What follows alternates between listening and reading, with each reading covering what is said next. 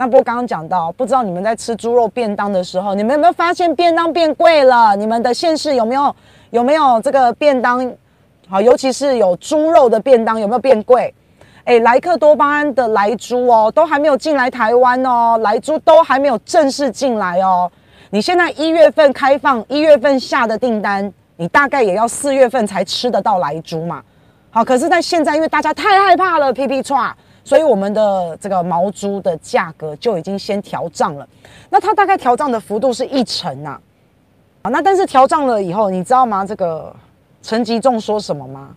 我们这个农业专家真是不食人间烟火，然后何不食肉糜？这个陈吉仲他说哈、消费者还负担得起这样的调涨，还在合理的范围之内。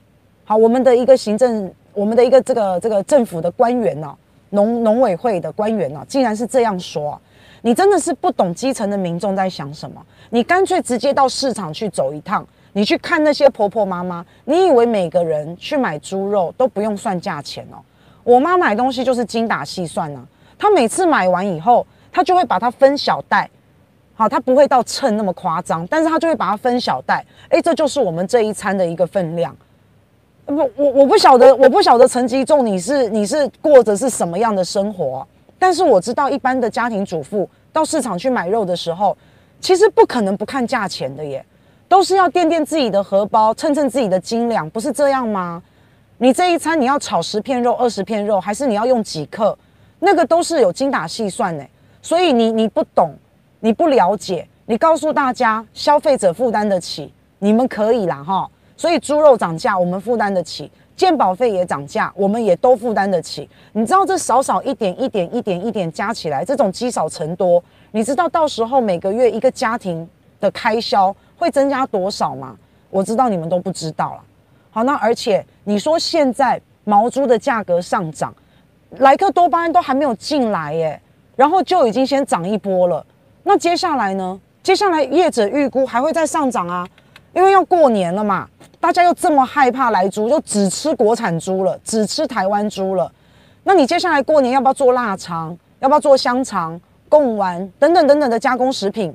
你之后猪肉价格往上飙，这是一定的啊。那政府到底有什么样的配套措施？我第一个我看不懂，我只知道陈吉仲告诉大家，消费者你们还负担得起。好，这个波动在合理。那什么样叫不合理？那之后还会再飙涨，那怎么办？好，那我一直都认为最好就是不要进嘛。好，那但是没办法嘛，挡不住嘛。所以我就有在跟国民党的大家说我很天真，我知道，但是我有希望看哪个政党，国民党不做也没关系啊，柯文哲嘛，还有民众党嘛，看试试看嘛。看看你们的政策可不可以？你们下一次的政见要出来选举的政见，可不可以是你只要当选，你就莱猪莱牛，不是美猪美牛哦，美猪美牛 OK 哦，但不能有莱克多巴胺。你是不是看一看莱莱猪莱牛一次打包全部都不要，到底会怎样？我们到底不吃莱猪莱牛会怎样？我知道上一次来台湾的那个卫福部长哈，那个美国的卫福部长叫阿扎尔啊。他还把蔡总统叫成习总统，哎，对不对？好好，就是他。我知道他是瘦肉精的老板啊。然后来台湾访问一下，见了蔡总统之后，然后莱克多巴胺的猪肉就开放进口了。现在全世界不吃莱猪的国家真的很多，哎，而且用莱克多巴胺养猪、养牛或是养火鸡，用用莱克多巴胺饲养饲饲养这些家畜的比例已经越来越低了耶。那既然这样子，这个世界潮流是不要吃莱克多巴胺，那为什么我们要吃？我真的想不到任何理由诶、我唯一能想到的就是哦，因为阿扎尔是瘦肉精的老板，好，我还是觉得应该要利益回避啦。好，那但是我们宁愿把它往好的方向想，我们认为你是要走出国际，好不好？好，那到底我们换到了什么？那到现在换到了什么？哎，不但不但。不但这个台湾猪的价格上涨，你还告诉我们消费者消费得起，好，所以听了有时候哈，已经不是消费得起跟消费不起的问题了，是真的觉得很火大，你知道吗？怎么会有？怎么会政府官员讲这样的话？那你现在还可以看到哈，我这个配套措施都乱七八糟，你从台湾猪的标章哈，那个也是我们也是不相信嘛哈，啊，有乱七八糟的。那你至少好，没关你没关系，你挡不住这个压力哈。我们总统在元月谈话的时候，他有说嘛，前三任政府哦，反正到他嘛，挡不住压力嘛，他就做了嘛，叫我们体谅嘛。哎，我我体谅你开放毒品给我吃，毒猪给我吃，那你体谅我什么？那你体谅我，你至少把标示来源写清楚嘛。那你也没有啊，对不对？昨天那个苏院长不是到台北港去检查第检查。今年元月第一批进来台湾的美国猪嘛，啊，检查看他们莱克多巴胺嘛，对不对？那检查了以后，然后嘞，苏院长说以后每一批都要逐批检查。你逐批检查，你的检查费谁要付？原本说业者付，然后后来又说，后来后来那个食药署又说他们付，啊，政府付，就可是海关又说是业者要付。我今天早上看新闻，我在想说，我到底是看到了什么？我是我是在看到了什么？那个资讯都是不正确的，就是他们两边讲的话是不一样的。海关说业者要付啊，食药署说没有啊，政府要付。好，不晓得，我不晓得他们在讲什么。那但是你如果说要逐一检查的话，你每一批都要逐一检查的话，第一个你旷日费时，你花钱嘛。那第二个还有人力的问题嘛，你怎么可能每一批检查嘛？好，我真的是，我真的是不太能够理解，而且这个庞大的经费到现在也不知道是谁要付。那后来呢，政府又做了一个叫做“来的猪肉仪表板”，这又是我今天听到最新的，叫做“猪肉仪表板”。好，猪肉仪表板是什么？你知道吗？猪肉仪表板就是哈，呃，它会揭露资讯，会告诉你这一家厂商他有没有进莱猪。这些进口商他进的到底是什么猪？美国猪、莱猪，还是这一家进这一家厂商是台湾猪？这就是猪肉仪表板。那猪肉仪表板会做滚动式的更新，一定的嘛？啊，搞不好这一家进口商他他今天进了美国猪啊，没有进莱猪，搞不好他明天后天进啊。好，所以他会做滚动式的一一直的不断的更新。那我就在好奇了，好，你做了这个猪肉仪表板。你告诉我们这个进口商他进的是莱猪，好，那我知道了。你这个进口商进莱猪，那然后呢？哎，excuse me，然后呢？他进了莱猪之后，那他把这个莱猪流向哪里？我们还是不知道啊。你会不会做成香肠？你会不会做成腊肉？你会不会做成加工食品？我们还是不知道啊。所以你看看政府的这个配套措施哈，从台湾猪的标章开始。这个标章我们就已经不相信了，因为后来我们才发现，妈呀，随便下载就有虾皮一百块就买得到。我们前两天在讲这个标章的事情的时候，网友还告诉我们，网友说他们家连楼下素食都贴了来猪那个台湾猪的标章，有没有？所以你从光是一个台湾猪的标志，你这个配套措施就乱七八糟弄不好，然后你逐一检验，那检验了以后，那然后旷日费时。然后呢，又怎么样？哦，发他的意思是说，我现在检验，我如果现在有发现这一批不该有莱猪的猪肉，如果有了莱猪，就要销毁或是退。好，好，那之后呢？那之后四月份以后呢？你逐一检验，你到底要检验什么嘛？你就莱猪明明就是合法的、合理的开放了，那你就算检查出来了有莱猪，你检查出来那要干嘛嘛？那要怎样嘛？然后再来就是莱猪仪表板。那这个仪表板就主要是告诉你哪一家厂商有进口莱克多巴胺，哪一家厂商进口的是什么样的猪肉，什么样的肉品，好吗？那我们知道了，那又怎么样嘛？它的流向我们也查不了啊，我们也不知道啊。好，所以简单来讲，你政府就是不肯标示清楚，你就是不肯从源头开始标示。我要知道的是什么？我要知道的是，我今天买到的这块猪肉。它到底是不是有莱克多巴胺？所以你要在这块猪肉上面给我标示。我不要你告诉我那个进口商是进来猪，我不需要知道这个，因为我知道也没有用。他他把它卖给谁了？把它卖给其他下游了，我也查不到。哎，所以我不要知道这个。我要知道的是，我今天我我已经退，我已经有体谅政府了，我已经真的有退一万步了。但是我就是只想知道，我今天买的这一块猪肉，它到底有没有莱克多巴胺？我要从源头开始标示的意思就是这个，那不然你全部都不标示，吼，你告诉我去找台湾猪标章的店家消费，好，然后你告诉我你有做猪肉仪，有有做这个仪表板，好，有做这个猪肉的仪表板，然后你有逐一审查，这对我来说都一点意义都没有，诶，你根本就没有，你根本就是隔靴搔痒，你根本就没有真的想要做，你东拉西扯的拿了一些。外面枝枝节节的东西，然后感觉你好像有在做事，感觉你好像有努力，可是你根本就没有解决到那个核心的问题嘛，对不对？你花了这么多的钱去逐一审查这些猪肉，你在在这个他们入境的时候，你花了那么多钱去逐一审查，那你就已经开放莱克多巴胺了，审查了他有了，那又怎么样嘛？所以我也不懂你们在干嘛。然后更可笑，现在你弄到我们地方不知道该怎么办，地方也好可怜哦。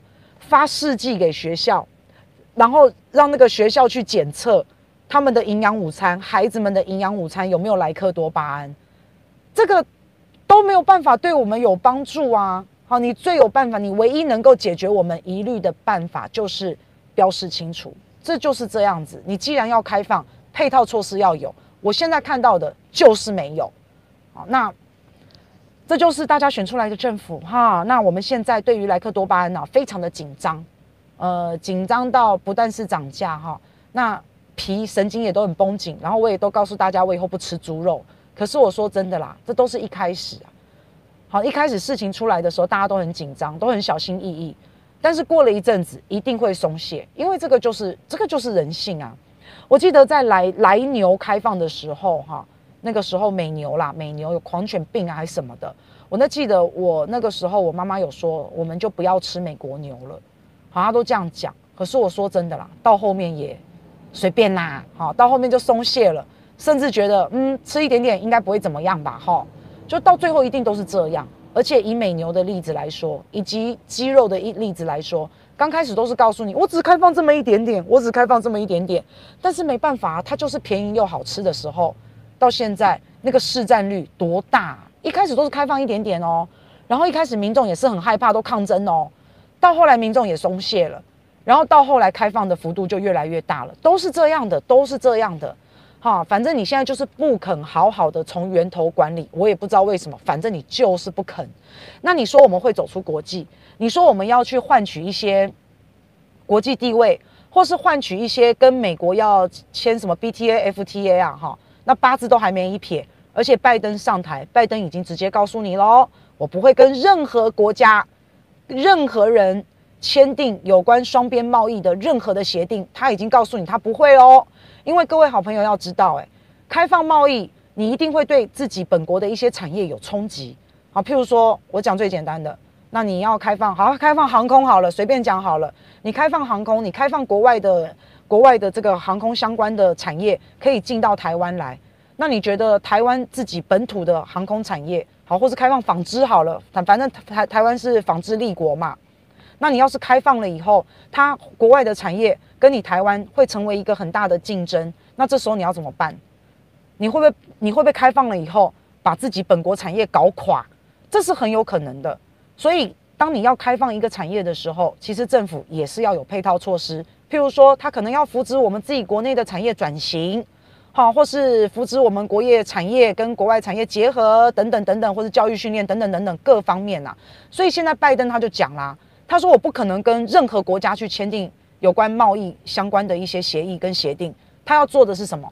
他说他第一个要做的就是把他自己本国的一些劳工跟他自己本国的一些产业，还有自己本国的教育做好。拜登现在要做的是全面提升他自己国家美国的一个所有的整体的一个水准，你一定要有相对的竞争力，你才敢开放，不然你开放，你就是把自己本国企业打死嘛。就是，所以拜登就这样说了，所以你也不用想说我们要跟他签什么贸易协定，什么 FTA、BTA，你也不用想了，因为他已经说了不可能，他要把自己本国的产业搞好，好把他的素质全面提升，包括他的劳工的教育，所以他已经讲了，这是第一个。那第二个，那我们那我们到底可以怎么样走出国外？到底可以换到什么？好，我跟你说换到了什么？这是今天早上的这个消息啦。好，结果美国竟然呢、忘恩负义啊！好，美国竟然呢、把我们真心换绝情啊！我们开放莱猪真的是开放心酸的，他给我们的轮胎课重税，而不是普通税哦，是重税哦。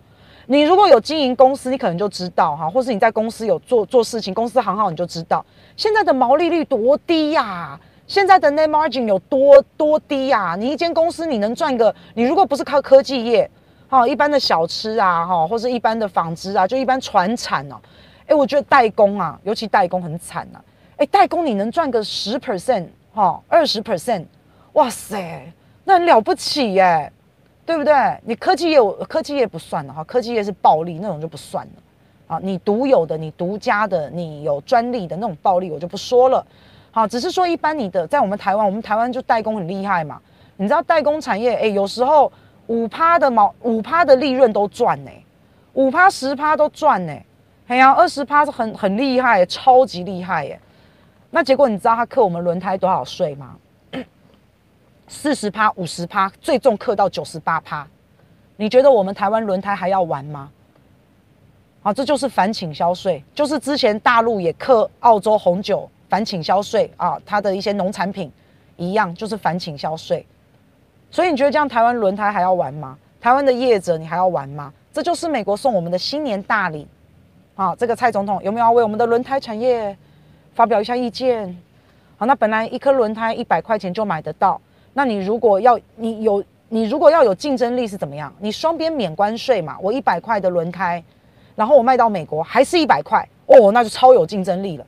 没有哦，现在卖到美国要多少钱？如果照最高的税要克九十八的话，那如果我这颗轮胎卖到九十八，呃，卖到美国会变一百九十八块，那谁要买啊？谁要买啊？对不对？好，那所以这就是我们的，哎呀，就真心换绝情啊，啊，所以。所以你看看多悲哀呀，多悲哀呀！那换来一个美国的政府说我们蔡英文总统开放莱猪做得好，做得好棒棒，好公开的表扬我们蔡总统。这个哈，我说真的哦，大陆都叫大陆都叫蔡总统，我们都叫蔡总统，可是大陆都叫蔡总统叫蔡省长，因为他们觉得台湾是他们的一个省嘛。好，那我觉得美国看待我们应该就是叫我们蔡州长。对不对？因为我们是美国第五十一州嘛，所以我不知道我们的政府有没有要帮这个轮胎产业，好发一发一点声音啊？有没有有没有要这样子啊？